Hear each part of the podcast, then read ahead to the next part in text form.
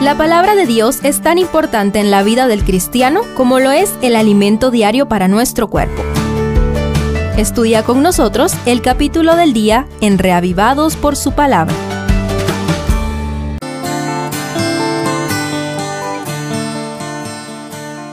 Lucas 10 presenta a los discípulos de los discípulos de Jesús enviados de dos en dos, más o menos un año después que los doce fueran enviados.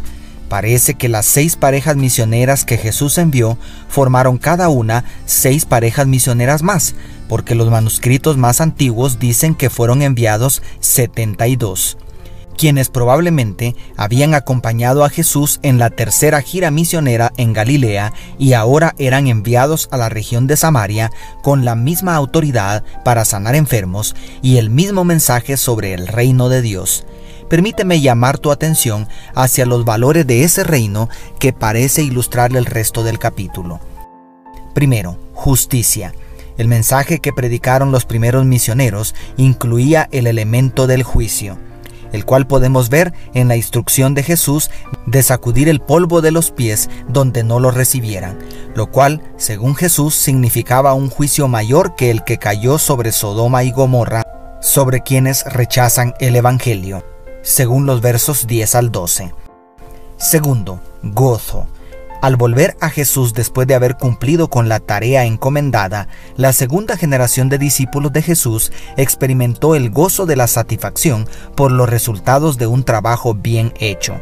No obstante, el Maestro les dijo, no os regocijéis de que los espíritus se os sujeten, sino regocijaos de que vuestros nombres están escritos en los cielos, según el verso 20. Tercero, gratitud. Lucas es el que más nos habla de la vida de oración de Jesús.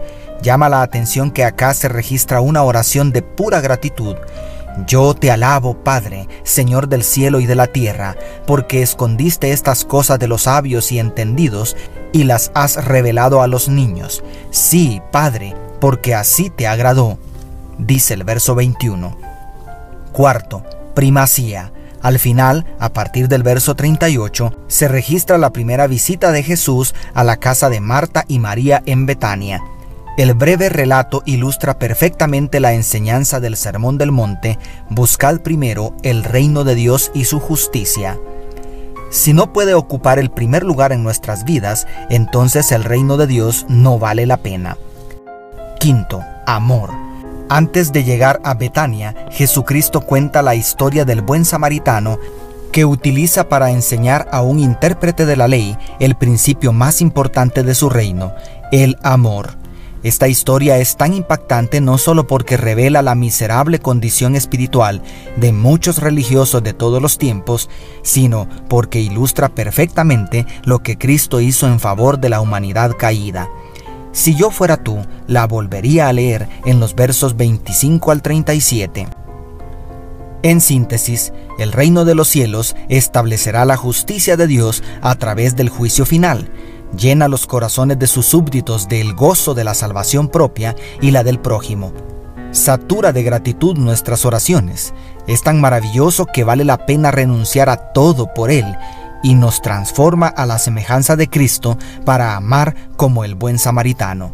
Si ya recibiste el reino de Dios en tu corazón, ¿qué estás esperando para buscar un compañero o compañera para ir a proclamarlo a todas las personas que conoces?